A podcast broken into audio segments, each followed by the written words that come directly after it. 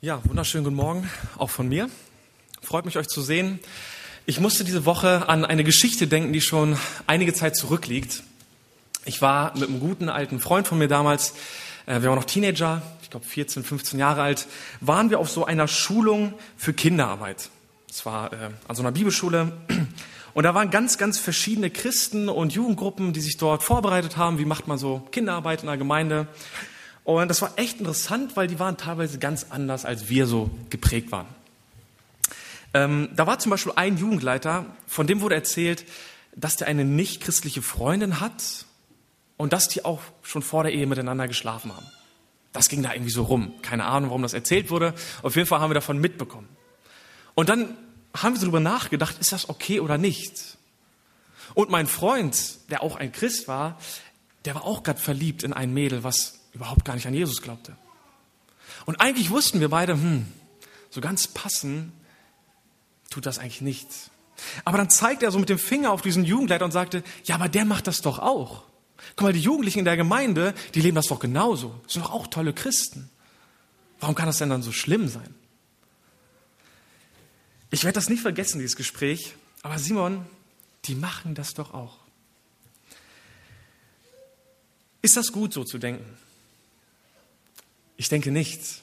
Aber ich glaube, dass wir ganz oft bewusst oder unbewusst genau so denken. Wenn der oder die etwas tut, dann kann das ja gar nicht so schlimm sein. Und man reflektiert gar nicht mehr so, was das eigentliche Problem dabei ist. Ja, was hat diese Geschichte mit der Predigt zu tun? Ich hoffe, ihr werdet es gleich merken, wenn ihr gut zuhört. Es wird heute Morgen um die Triebkraft einer Erweckung gehen. Was ist eine Triebkraft? Ähm, eine treibende Kraft oder auch die Fähigkeit, etwas in Bewegung zu setzen, etwas in Gang zu bringen. Zum Beispiel bei so einer kleinen Pflanze. Da wird Saatgut ausgestreut unter die Erde. Und wie kommt das Saatgut von da unten nach oben durch die Erdoberfläche? Durch die Triebkraft. Da ist eine treibende Kraft in so einer Pflanze. Und so wollen wir uns heute Morgen Esra 9 und 10 anschauen. Ich weiß nicht, ob ihr es vorher gelesen habt. Äh, wir werden ein paar Abschnitte lesen, längst nicht alles, dazu ist das viel zu lang. Äh, und werden gucken, wo sind Faktoren, die eine Erweckung vorantreiben können. Denn das ist ja so das Thema, unser Themareihe gerade. Geistlicher Aufbruch. Wir gehen gerade durch Esra und Nehemiah durch in den Predigten und gucken uns an, was ist damals passiert. Wir haben auch Haggai und Sacharja vor Augen. Das sind die Propheten, die zu dieser Zeit gelebt und gewirkt haben und beobachten das Volk Israel das nach vielen Jahren der Gefangenschaft endlich zurückkehrt ins Land. Endlich in ihr geliebtes Land. Es ist so eine richtige Aufbruchsstimmung. Der Tempel wird wieder aufgebaut. Die Leute fangen wieder an, Gott anzubeten und Opfer zu bringen. Es ist eine richtige Erweckung da. Was heißt Erweckung? Ich hatte vor einigen Wochen mit der ersten Predigt gestartet und das so definiert. Erweckung ist eine von Gott durchdrungene Gemeinschaft. Es gibt bestimmt noch andere, noch bessere Definitionen. Ich fand die gut. Eine Gemeinschaft, die durch und durch durchdrungen ist von Gott. Ähm, wenn Christen zusammenkommen und sagen, mit Sünde wollen wir nichts mehr zu tun haben. Wenn Christen zu Jesus umkehren und so richtig ergriffen sind von ihm, so richtig erfüllt sind, wenn Christen Jesus hingebungsvoll nachfolgen, in einer Gemeinde voll dabei sind, dann sprechen wir von Erweckung. Dann kommen Menschen dazu, sehen das und fangen gleichzeitig an, auch an diesen Gott zu glauben. Und so eine Erweckung ist nichts, was man künstlich erschaffen kann. Das ist nichts, was wir irgendwie selbst produzieren können. Das ist Gnade, wenn Gott so etwas schenkt, wenn Gott so einen Aufbruch schenkt. Und danach sehen wir uns, und genau das hat das Volk Israel damals erlebt. Letzte Woche war Jens hier und hat total den ermutigen Text gehabt. Mein Text heute Morgen ist nicht so ermutigend, muss ich gleich von Anfang an zugeben. Jens hat letzte Woche davon erzählt, wie das Volk die zweite, äh, mit der zweiten Reisegruppe zurückgekehrt ist. Esra hat das Spielfeld betreten, ein wichtiger Mann in dieser Geschichte, und hat erlebt, wie Gottes gute Hand gesegnet hat, wie Gott ihn geführt hat, wie Gott ihn sicher in Jerusalem angebracht hat mit Priestern, mit Leviten, mit Sängern, mit ganz wichtigen Menschen ist er zurückgekommen. Die haben Schätze abgegeben, die haben wieder Opfer gebracht und alles lief gut. Also wenn wir nach Kapitel 8 einen Schlussstrich ziehen, würde man sagen, ja, richtig schön. Alles läuft gut, so kann es bleiben. Und manchmal geht mir das so in der Gemeinde oder im persönlichen Leben, dass ich denke, wow, es läuft gerade so gut. Ich bin gerade so motiviert, es ist so eine gute Stimmung gerade, so könnte es für immer bleiben. Ich weiß nicht, ob ihr solche Zeiten kennt. Meistens merkt man schon, dass die nächsten Herausforderungen wieder vor der Tür stehen und schon anklopfen. Und so ist das auch hier. Die Stimmung kippt, wenn wir zu Kapitel 9 kommen. Ja, was war los? Was war damals passiert? Ähm, was war das Problem? Ich lese mal die ersten Verse aus Kapitel 9. Als das nun vollbracht war, traten die Obersten zu mir und sagten, das Volk Israel und die Priester und die Leviten haben sich nicht von den Völkern der Länder wegen ihrer Gräuel abgesondert, nämlich von den Kananitern, den Hethitern, den Perisitern, den Jebusitern, den Ammonitern, den Moabitern, den Ägyptern und den Amoritern. Denn sie haben von deren Töchtern für sich und für ihre Söhne Frauen genommen. Und so hat sich der heilige Same mit den Völkern der Länder vermischt. Und die Hand der Obersten und der Vorsteher ist in dieser Untreue als erstes ausgestreckt gewesen. Als das nun vollbracht war, Esra ist gerade angekommen, Vier Tage waren sie da, so wird es in Kapitel 8 berichtet, haben Opfer gebracht. Und dann ist hier nochmal eine Lücke von viereinhalb Monaten. Also viereinhalb Monate, nachdem Esra angekommen ist und alles so gut gestartet ist, da kommen die Obersten zu ihm und sagen, wir haben da ein Problem. Wir müssen was beichten. Viereinhalb Monate später kommen Männer, die verantwortlich für das Volk sind, mit diesem Anliegen zu Esra. Und ich frage mich, warum kommen die ausgerechnet zu Esra? Vielleicht noch mal ganz kurz zu Esra. Esra war ein Schriftgelehrter. Er ist gekommen, um das Volk im Wort Gottes zu unterrichten, um das Volk zu belehren, um das Wort Gottes wieder unter das Volk zu bringen. Und vielleicht hat er es schon gemacht, ich weiß es nicht. Vielleicht hat er schon diese viereinhalb Monate genutzt, um zu predigen, um die aus der Tora vorzulesen. Und vielleicht hat genau das die Leute angesprochen. Das kann sein. Ich habe mir gedacht, vielleicht war es auch seine bloße Anwesenheit, was meine ich damit? Da kommt ein Leiter, der ganz motiviert ist und auf einmal kriegt jemand anderes ein schlechtes Gewissen und merkt, oh, da läuft was falsch in meinem Leben. Ich bin letztens äh, mit jemandem Auto gefahren, mit einem jungen Mann. Äh, wir kannten uns noch nicht so gut, der hat mich mit nach Hause genommen und er sagte, oh Mann, ich bin noch nie mit einem Ältesten, mit einem Gemeindeleiter Auto gefahren. Ich weiß gar nicht, wie ich mich jetzt verhalten soll. Wie soll ich jetzt fahren? War total aufgeregt. Ich habe gesagt, hä, ja, ganz normal einfach, so wie immer. Und man schmunzelt so drüber, aber eigentlich ist das traurig. Denn genauso denken wir total oft, ja, wenn die Polizei da steht, oh, dann müssen wir richtig fahren. Wenn der Lehrer guckt, ja, dann sollten wir uns benehmen. Wenn jemand aus der Gemeinde gerade da ist, oh ja, dann merke ich, dass eigentlich was nicht läuft in meinem Leben. Aber wenn ich alleine bin, ist das oft egal. Und vielleicht war das hier der Fall, ich weiß es nicht, dass Esra kommt und Leute merken, oh, das ist ein Mann mit Verantwortung, jetzt müssen wir uns benehmen. Jetzt müssen wir Dinge aufarbeiten. Keine Ahnung, es könnte sein. Warum kommen sie erst jetzt, habe ich mich gefragt. Seit 80 Jahren sind die schon wieder zurück im Land. Also es ist viel Zeit vergangen. Unter Zerubabel und Jeschua, das ist schon 80 Jahre, fast 80 Jahre her, dass sie zurückgekehrt sind. Der Tempel steht fast seit 60 Jahren. Also die haben schon Opfer gebracht, die haben sich eingerichtet, die waren eigentlich zu Hause, aber die ganze Zeit diese Sünde, die da war, geduldet. Die haben das nicht angesprochen. Das war scheinbar kein Problem. Und das kommt mir bekannt vor. Vielleicht duldest du in deinem Jahr, in deinem Leben schon viele Jahre lang Sünde. Dinge, wo du weißt, das ist nicht okay. So war das hier beim Volk Israel. Okay, was genau war das Problem? Was genau war die Sünde? Ähm, es klingt ja ein bisschen ungewohnt vielleicht für manche, aber er spricht davon, dass sie sich nicht von den Völkern drumherum abgesondert haben. Das heißt, sie haben geheiratet mit den Völkern, die dort im Land gelebt haben, mit ausländischen Frauen. Ist Gott ein Rassist? Nein, Gott hat nichts gegen eine Beziehung, gegen eine Ehe, die interkulturell ist. Absolut nichts.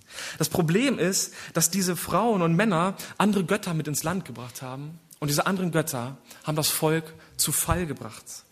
Und so ist es in der Geschichte verankert. Im Gesetz von Mose lesen wir an mehreren Stellen davon, dass man bloß nicht nichtgläubige Frauen heiraten soll, damit sie nicht zur Falle werden in deiner Mitte. Gott wusste von Anfang an, wenn das passiert, dann werdet ihr mir den Rücken kehren. dann werdet ihr abfallen. Siehe auch 5. Mose, da wird es nochmal im Gesetz erwähnt. Ähm, oder wenn man sich Salomo anguckt, der wird als das Vorbild in dieser Sache genannt. Der hatte viele Frauen, viele Frauen, die nicht an Gott, an Jahwe geglaubt haben und sie haben sein Herz zur Sünde verleitet. Ja, diese Warnung zieht sich durchs ganze Alte Testament. Genau das ist immer wieder passiert und genau das ist eigentlich auch der Grund, warum Israel in die Gefangenschaft musste. Also warum war Israel überhaupt in der Gefangenschaft? Wegen Götzendienst. Also weil da immer wieder Menschen gekommen sind und die verleitet haben, andere Götzen anzubeten. Deswegen hat Gott nach vielen, vielen Jahren der Geduld, der Korrektur und der Ermahnung gesagt, jetzt reicht's. Ich kommt in die Gefangenschaft, sonst lernt ihr es nie. Und jetzt kommen sie frisch zurück aus der Gefangenschaft und machen genauso weiter wie vorher. Haben nichts daraus gelernt aus der Geschichte. Ist das heute immer noch so? Also denken wir zurück an das Gespräch mit meinem Freund. Ist das schlimm, eine nichtchristliche Partnerin oder einen nichtchristlichen Partner zu haben? Gott ist doch ein Gott der Liebe. Wir sind doch mittlerweile im Neuen Testament angekommen. Das kann doch kein Problem mehr sein, oder? Wie sieht das aus? Ich glaube ja tatsächlich, dass die Bibel das Sünde nennt. So finde ich es in der Bibel im ganzen Alten Testament, auch im Neuen Testament. Da heißt es in einem etwas anderen Kontext, in 1. Korinther 7, Vers 39, dass eine Hochzeit im Herrn geschehen soll. Also ich kann nur im Herrn heiraten. Das geht eigentlich nur, wenn beide Jesus, an Jesus glauben und ihn lieb haben. Oder in 2. Korinther 6, Vers 13 ist diese bekannte Stelle mit dem Joch. Also zwei Rinder werden eingespannt unter ein Joch, unter so eine Holzstange und flügen dann so ein Feld durch. Wenn ein Rind sagt, ich will aber rechts lang, das andere sagt, ich will links lang, dann kann das nicht funktionieren. Dann können die nicht zusammen über diesen Acker gehen und irgendwie Frucht bringen. Dieses Bild hat die Bibel zum Thema Ehe vor Augen und sagt, das funktioniert nicht, wenn ein Christ ein völlig anderes Ziel hat als ein Nichtchrist. Das wird schwierig. Ja, deswegen, auch wenn es noch so hart klingt in unseren Ohren, ich glaube, dass die Bibel das Sünde nennt. Wir kommen zurück zum Text. Das Schlimmste am ganzen Text ist eigentlich der letzte Satz. Die Hand der Obersten und der Vorsteher ist in dieser Untreue als erstes ausgestreckt gewesen. Das heißt, wer hat angefangen mit Sünde? Wer hat die Leute verleitet dazu? Das waren die Leiter des Volkes. Die religiösen und die politischen Führer des Volkes haben eigentlich dafür gesorgt, dass das Volk zu Fall kommt. Und so war es schon immer im Alten Testament. Immer waren es die Leiter, die Könige, die missgebaut haben und andere haben gesagt, ey, wenn der das macht, kann ich das auch machen. Und so ist das Volk immer wieder auf die Nase gefallen. Okay, das war das Problem, und dieses Problem kommt jetzt zu Esras Ohren. Und versetz dich mal in Esras Lage. Du kommst total motiviert durch die Wüste, sagst, okay, jetzt leben wir von ganzem Herzen für Gott, hörst diese Sache. Was macht das mit dir? Wie würdest du darauf reagieren, wenn jemand in deinem Umfeld sündigt? Ist ja keine Seltenheit. Also was macht das mit dir, wenn du Sünde in deinem Leben und um dich herum beobachtest? Esras Reaktion hat mich völlig umgehauen äh, und die passt so gar nicht in unsere Zeit.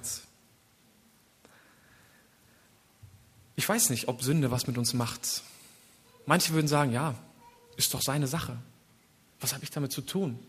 Ey, wir müssen doch tolerant sein. Jeder soll doch leben, wie er will. Wenn er glücklich ist, soll er das doch machen. Leben und leben lassen ist doch ein schönes Motto, oder? So denken wir heutzutage und es ist total verpönt, überhaupt etwas als Sünde zu bezeichnen. Also vielleicht verurteilt ihr mich jetzt gerade schon, dass ich das tue. Und dann auch noch Sünde bei jemandem anzusprechen, das geht doch gar nicht. Wie reagiert Esra? Ähm, Kapitel 9, Vers 3 und 4. Als ich diese Sache hörte, zerriss ich mein Kleid und mein Obergewand und raufte mir die Haare meines Kopfes und meines Bartes aus und saß betäubt da. Und zu mir versammelten sich alle, die zitterten vor den Worten des Gottes Israels, wegen der Untreue der Weggeführten. Ich aber blieb betäubt sitzen bis zum Abendopfer. Die Stimmung kippt. Es ging so gut los. Und Esra hört davon und zerreißt sich direkt das Kleid. Ein Ausdruck von Trauer. Dann rauft er sich die Haare überall aus. Ein Ausdruck von, von Kummer und von Zorn. Und dann sitzt er einfach nur bis zum Abendopfer da. Bringt kein Wort mehr mit Lippen, völlig fertig, völlig niedergeschlagen, weil das Volk in Sünde lebt. Dann war es ungefähr 15 Uhr. Da begann das Abendopfern, eine typische Zeit, um zu opfern und zu beten damals. Und dann steht er auf und spricht ein langes Bußgebet. Und da wollen wir kurz reinschauen, Vers 5 und 6. Und um die Zeit des Abendopfers, da stand ich auf von meiner Selbstdemütigung, nachdem ich nochmals mein Kleid und mein Obergewand zerrissen hatte. Und ich ließ mich auf meine Knie nieder, breitete meine Hände zu dem Herrn, meinem Gott aus, und ich sprach, mein Gott, ich schäme mich und scheue mich, mein Gesicht zu dir, mein Gott, zu erheben. Denn unsere Sünden sind uns über den Kopf gewachsen und unsere Schuld ist groß geworden bis an den Himmel. Stell dir das vor. Er steht auf, fällt auf die Knie, hebt die Arme hoch und traut sich nicht hochzugucken. Ich habe mich als Kind vor Augen, wenn ich Mist gebaut habe und Mama und Papa stehen vor dir und sagen, warum hast du es gemacht? Und man steht da und traut sich gar nicht hochzugucken, weil man sich so schämt, weil man merkt, ich bin überführt. Es war wirklich dumm, was ich da gemacht habe. So ungefähr geht das Esra. Er traut sich kaum hochzuschauen zu Gott. So groß ist diese Sünde. Und er identifiziert sich auch damit. Unsere Sünden. Er sagt nicht einfach, ja Gott, die haben gesündigt, sondern wir als Volk, wir haben gesündigt. Wir sind schuldig geworden. Es bewegt mich total, diese Reaktion. Ähm, und ich will dich nochmal fragen, wie reagierst du eigentlich auf Sünde? Ich glaube, dass wir ganz schön abgestumpft sind bei diesem Thema. In Vers 15 beendet er sein Gebet und das ist interessant. Er bittet nicht direkt um Vergebung, das bringt er nicht über die Lippen. Er sagt einfach nur, denn bei einem solchen Verhalten ist es unmöglich vor dir zu bestehen. Er sieht die Heiligkeit Gottes, er sieht die Schuld des Volkes und sagt, Gott, wir haben keine Zukunft. Wir können nicht bestehen vor dir, wir sind verloren. Wir haben Mist gebaut. Ja, Vers 10, Vers 1 gibt uns noch mehr Einblick. Letztendlich liegt er dort heulend vor dem Tempel. Er liegt heulend auf dem Boden und viele, viele Menschen kommen dazu. Ja, Vielleicht fragst du dich jetzt, warum ist das so schlimm? Was ist so schlimm an Sünde? Ist das nicht übertrieben von Esther?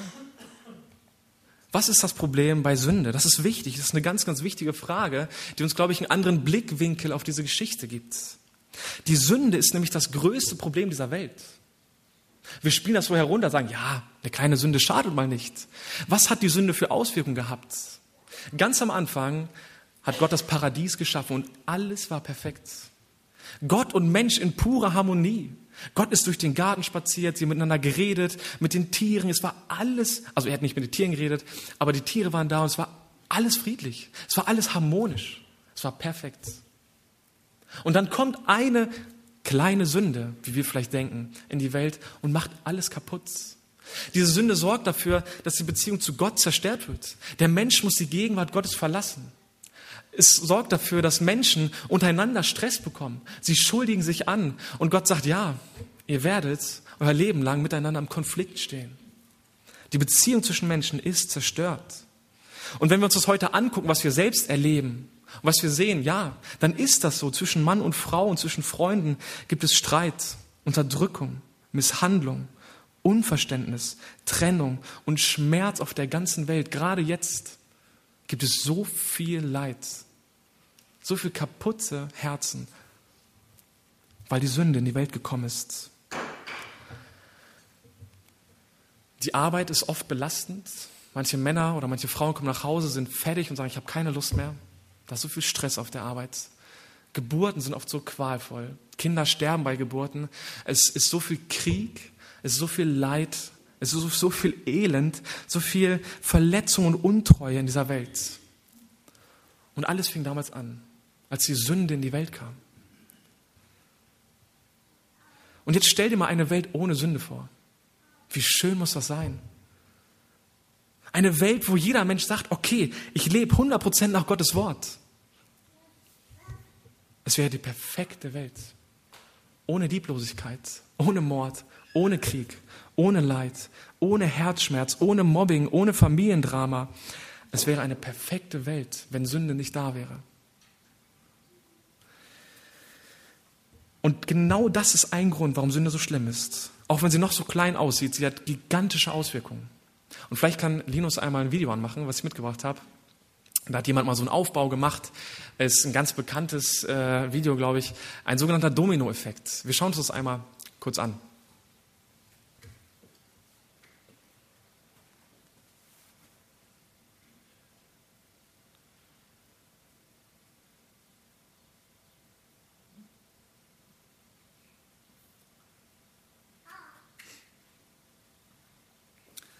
Diesen Aufbau könnte man ewig weiterführen. Ne? Du könntest mit einem Millimeter kleinen Stein anfangen, der den nächsten, ich glaube doppelt so groß muss er sein, trifft, dann trifft auf noch einen, auf noch einen und irgendwann könntest du dann mit dem Eiffelturm erschlagen. Also und das funktioniert. Es äh, ja faszinierend, was ein kleiner Stein ins Rollen bringen kann.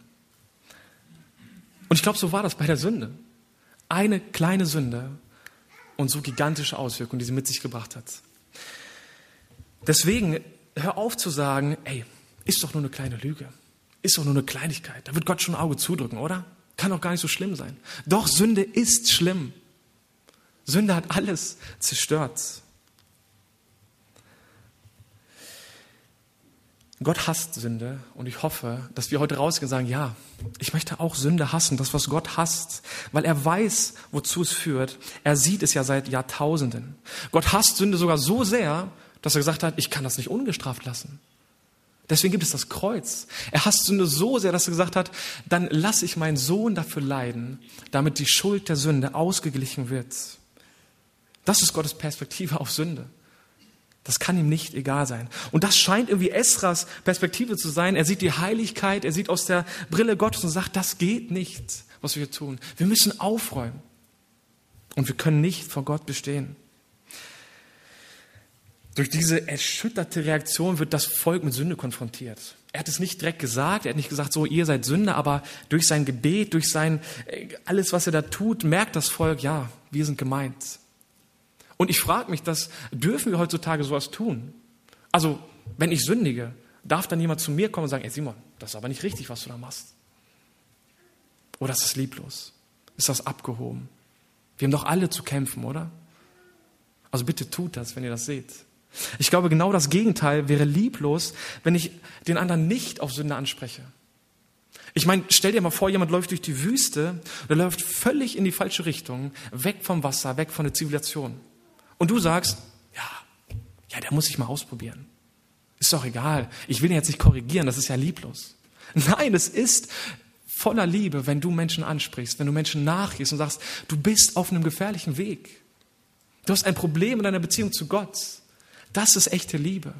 Wenn wir das nicht von oben herab tun oder nicht geheuchelt tun oder nicht irgendwie aus einem arroganten Herzen, sondern aus einem Herzen, das bewegt ist von Liebe, weil uns dieser Mensch am Herzen liegt. Die Art und Weise ist entscheidend. Haben wir so ein Herz, was Sünde sieht, was bewegt ist von Sünde und was alles daran tun möchte, dass Menschen wieder auf den richtigen Weg kommen? Ja, wie reagiert das Volk auf Esra? In 9 Vers 4 haben wir bereits gelesen, sie zitterten vor Gottes Wort. Also das hat die gepackt. Die haben gemerkt, wow, hier geht's ans Eingemachte. Ähm, Kapitel 10, Vers 1 bis 2. Und während Esra betete und weinend und vor dem Haus Gottes da liegend die Schuld bekannte, versammelte sich um ihn eine sehr zahlreiche Versammlung aus Israel. Männer und Frauen und Kinder. Denn auch das Volk weinte unter vielen Tränen.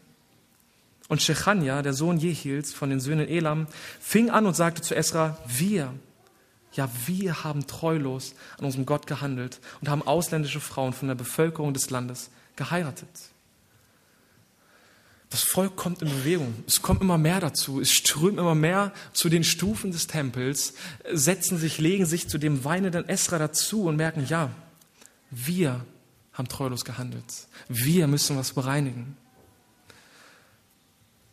Wie reagierst du auf Sünde in deinem Leben? Verschweigst du es? Hoffst du, dass es keiner sieht? Oder erkennst du wieder, dass da Dinge sind, die Gott in Ordnung bringen möchte? Sie kommen jetzt zu einem radikalen Entschluss und ähm, dieser Entschluss, der ist uns völlig fremd. Der verwirrt mich total, wenn ich das lese. Denn die sagen jetzt, okay, wir haben gesündigt, wir entlassen alle ausländischen Frauen. Wir lassen uns trennen von ihm. Das ist der Entschluss und das ziehen die durch. Und ich frage mich, ja, ist das jetzt okay? Sollen wir das heute noch genauso machen? Wenn du jetzt verheiratet bist mit einem nichtchristlichen Partner, sollst du diese Geschichte lesen und danach sagen, okay, wir lassen uns jetzt scheiden? Ich glaube nicht. 1. Korinther 7, könnt ihr gerne mal nachlesen, da macht Gott dafür Werbung. Nein, wenn du verheiratet bist mit einem nichtgläubigen Menschen, dann bleib in dieser Beziehung. Du kannst ein Segen sein. Es geht hier aber um die Ehe. Es geht nicht darum, äh, wenn du noch nicht verheiratet bist, ja, ich suche mir jetzt bewusst einen Nicht-Christen, damit ich den zu Jesus führen kann. Darum geht es überhaupt nicht. Wenn du in einer bestehenden Ehe bist, dann bleib da. Ist die Bibel ganz klar. Warum ist das hier so? Ich mache das ganz kurz. Es ist ein besonderes Volk in einer besonderen Situation. Es ist kein Text, der sagt, so müssen wir das jetzt immer machen. Gott hasst Scheidung. Gott ist total gegen Scheidung. Es ist ein besonderes, ein außergewöhnliches Volk, was eine besondere Rolle gespielt hat in einer ganz besonderen Zeit des Aufbruchs, wo Gott irgendwie sagt, so und jetzt für diesen Neuanfang greifen wir zu dieser extremen Maßnahme. Okay, es kommt zu dieser Entscheidung, aber ich will sagen, ähm, geh nicht raus und sage, ja, wir haben heute gehört, ich kann mich einfach scheiden lassen, wenn was nicht läuft. Das meine ich nicht. Das Volk reagiert erschüttert, es bricht mit der Sünde. Und jetzt nochmal zu Esra. Wie reagiert Esra jetzt darauf? Ich liebe diese Reaktion. Esra geht fasten. Esra steht auf in Vers 6, geht schlafen, geht fasten und er trauert weiter. Also es bewegt ihn weiterhin und er fastet und betet weiter für das Volk. Wunderbar. Und dann ab Vers 5 lesen wir auch, wer das Volk dabei unterstützt. Das hat mich total ermutigt in der Vorbereitung. Also Esra könnte jetzt sagen, ey, ihr habt Mist gebaut, badet ihr das alleine aus. Er könnte mit dem Finger auf sie zeigen und sagen, ja, guckt euch Sünder an. Ich gehe da mal weg zu meinen heiligen Freunden. Esra begleitet das Volk. Er hilft ihnen bei diesem Reinigungsprozess. Er lässt Dinge anordnen. Er guckt, dass es läuft und nimmt dieses Volk an die Hand und sagt, komm, jetzt gehen wir zurück zu Gott. Wir räumen zusammen auf. Das hat mich sehr begeistert. Es ist so leicht, hinterm Rücken mal über jemand gelästert zu haben oder gesagt zu haben, oh, guck mal, wie der sich benommen hat. Oh, guck mal, der war schon drei Wochen nicht mehr da. Es ist ganz einfach, sowas zu tun. Und wenn es dabei bleibt, dann glaube ich, ist das nicht liebevoll. Esra sieht Dinge, er trauert über Sünde und dann geht er hin und nimmt die Leute an die Hand und sagt, okay, und ich helfe dir. Ich will für dich da sein. Ich will dich unterstützen. Ich will, dass du wieder auf den richtigen Weg kommst. Das hat Esra angetrieben, das begeistert mich so. Was für ein Vorbild.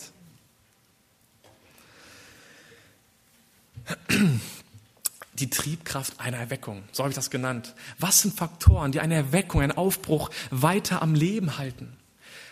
Manchmal hat man so die Vorstellung, ja, wenn Gott da wirkt, wenn da so ein Aufbruch ist, dann passiert das von ganz alleine. Wir sitzen da und es passiert einfach wie so eine Spieluhr, die ich einmal aufziehe und die läuft ewig weiter und hört gar nicht mehr auf. Die Realität ist anders. Die Realität ist, dass wir immer wieder mit Sünde aufräumen müssen, dass wir immer wieder fallen, dass Erweckung kein Selbstläufer ist. Und ich habe hier zwei Faktoren im Text entdeckt, wo ich sage, ja, das brauchen wir. Wenn wir Erweckung wollen, wenn wir dranbleiben wollen, wenn wir weiter Gottes Wirken erleben wollen, dann brauchen wir einen richtigen Umgang mit Sünde. Ich finde das so interessant, die, diesen ganzen Text durch, wie mit Sünde umgegangen wird. Sünde wird nicht verheimlicht, sondern es wird ans Licht gebracht. Sünde wird beim Namen genannt. Und dann sind da Menschen, die spüren den Schmerz der Sünde. Und das wünsche ich mir so für uns, dass wir wieder weinen können über unser eigenes Versagen und das um uns herum. Dass uns das noch bewegt und mitreißt. Es wird über Sünde getrauert weil die Leute verstehen, was das für ein Ausmaß hat. Und dann wird Sünde nicht einfach äh, verschwiegen, sondern es wird vor Gott bekannt. Sie bekennen die Sünde vor Gott. Es wird aufgeräumt und Sünder werden begleitet. Das finde ich so schön. Esra verlässt sie nicht. Er bleibt nicht beim ersten Schritt, sondern er begleitet sie. Das ist ein richtiger, ein guter Umgang mit Sünde.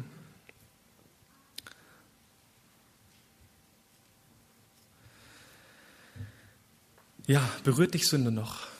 Ich frage dich das immer wieder heute Morgen. Ich wünsche mir, dass du diese Fragen mitnimmst und Gebet vor Gott bewegst. Oder sind wir vielleicht wirklich abgestumpft? Ist dir bewusst, wie zerstörerisch Sünde ist? Das ist keine Kleinigkeit. So wie mal zu viel Schokolade essen oder so. Also Sünde hat Auswirkungen auf diese Welt. Wir lieben das, was Gott liebt. Aber hast du auch, was Gott hasst? Nicht die Menschen. Wir sollen nicht Menschen hassen, bloß nicht. Aber die Sünde, das Böse in der Welt. Okay, wir brauchen wieder einen richtigen Umgang mit Sünde. Und wir brauchen richtige Vorbilder. Wir brauchen gute Vorbilder. Das finde ich so interessant im ganzen Text. Schlechte Vorbilder haben das Volk zu Fall gebracht. Weil diese Obersten, diese Leiter des Volkes so schlecht vorangegangen sind, ist letztendlich das ganze Volk in Sünde geraten. Und so war es immer wieder, siehe Salomo, siehe andere Könige, immer wieder fing es bei den Leitern, bei den Vorbildern an. Und Vorbilder wie Esra oder dieser Shechania haben das Volk wachgerüttelt, haben es in die richtige Richtung geführt. Wir brauchen gute Vorbilder. Und darf ich dir mal sagen, du bist ein Vorbild. Du bist immer ein Vorbild. Die Frage ist nur, was für ein Vorbild bist du? Zum Guten oder vielleicht zum Schlechten? Ich musste an eine Geschichte denken in Uganda. Ich war mal für drei Monate in Uganda in so einem Kinderheim und das Essen war sehr ungewöhnlich für mich als Deutschen. Also das war echt gewöhnungsbedürftig. Es gab ganz oft so kleine Fische, so kleine silberne Fische, so eine ganze Kelle voll auf dem Teller, die hat man so gegessen. Die schmeckten nicht besonders gut, aber es war okay. Ich habe sie gegessen, wochenlang. Es ging, ich habe mich dran gewöhnt. Eines Tages kommt ein anderer Deutscher, der auch als Freiwilliger mitgeholfen hat, und er sagt, ey Simon, du isst diese Fische, boah, die sind so eklig, ich esse die niemals, ich muss davon kotzen, ich mag die nicht. Seit dem Tag habe ich aufgehört, diese Fische zu essen. Es ging nicht anders. Der hat mich so beeinflusst durch sein Vorbild, wo ich sage, ja stimmt, ja doch, genauso sehe ich das ja auch. Vorher war es kein Problem. Ey, und so oft läuft das so in der Realität. Du schwärmst für etwas und jemand wird mitgerissen. Du meckerst über etwas und jemand fängt auch an zu meckern. Du hast gute Laune und jemand anderes hat auch gute Laune. Du hast schlechte Laune und ziehst jemand noch mit runter. Du bist immer ein Vorbild.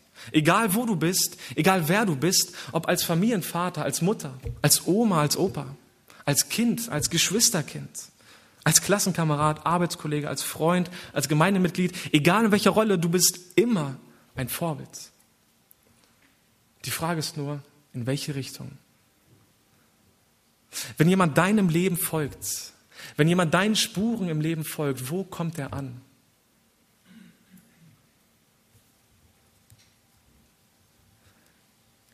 Esra kam und ein ganzes Volk sah seinen radikalen Umgang mit Sünde, sah sein Herz und es wurde wachgerüttelt. Lasst uns gute Vorbilder sein, die vorangehen, gerade beim Thema Sünde. Das Beste, was du deiner Familie antun kannst, was du der Gemeinde und deinem Umfeld antun kannst, ist, wenn du begeistert von Jesus bist, wenn du in die richtige Richtung läufst, wenn du mit Sünde brichst und von ganzem Herzen Jesus folgst. Das ist das Beste, was du deinem Umfeld tun kannst. Dann werden Menschen folgen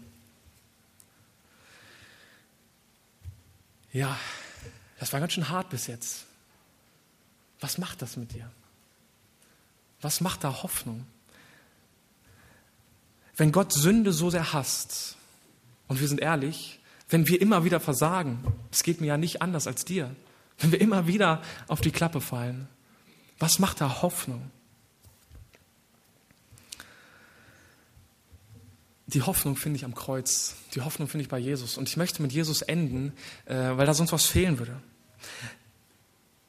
Manche denken, Jesus starb am Kreuz, weil die Menschen so toll sind, weil wir so liebenswert sind.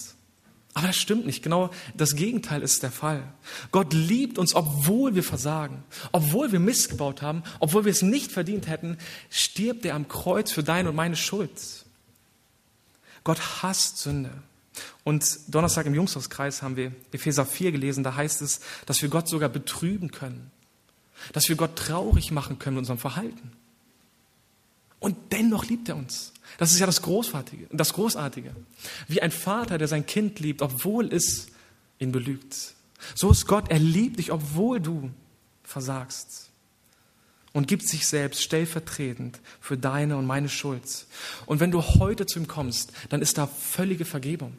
Dann wird der Tisch völlig aufgeräumt. Es gibt so viele Menschen, die schleppen sich durchs Leben mit Sünde und mit Lasten und mit unversöhnlichen Beziehungen. Wenn du heute zu Jesus kommst, will er dir völlige Freiheit und völlige Vergebung schenken. Und das macht mir Hoffnung. Das macht meinen Gott so groß. Obwohl ich es nicht verdient habe, ist ein Neuanfang jederzeit möglich. Und dann brauche ich ihn. dann brauche ich ihn, um nicht immer wieder zu fallen. Ich brauche ihn Tag für Tag. Ich muss mir das wirklich eingestehen, ja, ich brauche Jesus. Und das ist gut so. Ich brauche ihn, dass alles vergeben werden kann. Und ich brauche ihn, dass ich immer heiliger werde, dass ich ihm immer ähnlicher werde. Wir haben einen Eheverbreitungskurs gemacht. Und das ist so ein Buch, äh, da sind 13 Kapitel. Und am Ende von fast jedem Kapitel gibt es eine Frage. Und diese Frage ist, wie kann die Gegenwart Jesu in deinem Leben dir helfen, mit diesem Thema umzugehen? Und das fand ich richtig gut. Da ist ein Thema wie Kommunikation, Herkunftsfamilie, Finanzen, schwierige Themen, wo du sagst, oh Mann, hoffentlich geht das alles gut in meiner Ehe. Und immer wieder am Ende diese Frage, wie kann Jesus in deinem Leben dir helfen, damit umzugehen? Und das will ich dir zusprechen. Wenn du mit Jesus lebst, dann kann er dir helfen, mit diesen Dingen umzugehen. Dann kann er dir helfen, zu wachsen und wieder aufzustehen. Da ist völlige Versöhnung, da ist völlige Vergebung. Er ist der, der das Wollen und Vollbringen schenken kann. Du brauchst Jesus. Ja, die Triebkraft einer Erweckung. Wir brauchen den richtigen Umgang mit Sünde. Und wir brauchen richtige Vorbilder. Und ich möchte jetzt einfach eine Zeit der Stille uns geben, dass wir ins Gebet gehen und uns diese Fragen ganz ehrlich stellen. Wo muss ich aufräumen in meinem Leben? Ist vielleicht gerade Schuld da, die ich schon lange toleriere? Und dann diese Frage, die ich schon oft gestellt habe, bewegt mich Sünde noch? Kann ich noch trauern? Kann ich noch weinen, wenn ich sehe, dass jemand völlig auf dem falschen Weg ist? Und was für ein Vorbild bist du? Und was für ein Vorbild willst du sein? Ähm, ich gebe euch ein paar Minuten. Wir werden still und äh, ja, nimm diese Fragen mit ins Gebet vor Gott.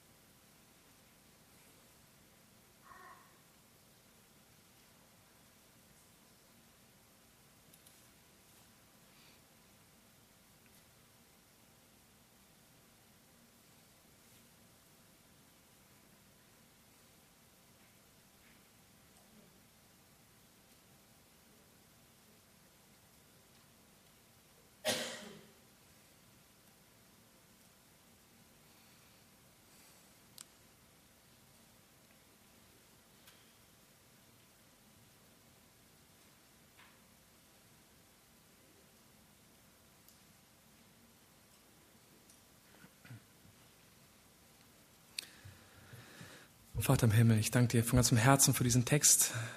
Danke, dass ja, dieser Text so schonungslos, ehrlich aufzeigt, wie schlimm Sünde eigentlich ist. Und da, wo ja, sich vielleicht Sünden eingeschlichen haben, wo wir abgestumpft sind, Herr, da erwecke uns neu.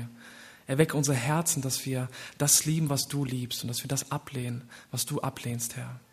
Ich bete, dass unser Herzen überströmen vor Liebe zu dir und zu unseren Mitmenschen, dass wir erfüllt werden mit diesem großen Wunsch, dir immer ähnlicher zu werden und anderen Menschen dabei zu helfen, auf deinen Weg zu kommen und dir ähnlicher zu werden, Herr. Ja, schenk uns da ein Herz der Demut, der Bescheidenheit, ähm, der Liebe füreinander. Lass uns gute Vorbilder sein, die vorangehen, die dir gerne nachfolgen, Herr. Ja, wir brauchen dich, wir brauchen deine Kraft, wir brauchen deinen Heiligen Geist in uns. Wir brauchen äh, deine Ausdauer, Herr. Bitte komm und fülle uns, bitte komm und segne uns. Herr, du siehst, was die Gedanken ja mit deinem Leben hier machen. Ich bete, dass du uns weiter anleitest bei diesem Thema, dass du uns da weiter wachrüttelst und uns ähm, ja weiter begegnest, Herr. Dank für deine Gnade, Jesus, dank für dein Kreuz, dass du trotzdem, wenn du uns diesen Weg gehst, dass du trotzdem so geduldig bist, dass du dich trotzdem hingegeben hast für uns, obwohl wir immer wieder versagen, obwohl wir immer wieder fallen, Herr, ich liebe dich dafür und ich bete dich an. Amen.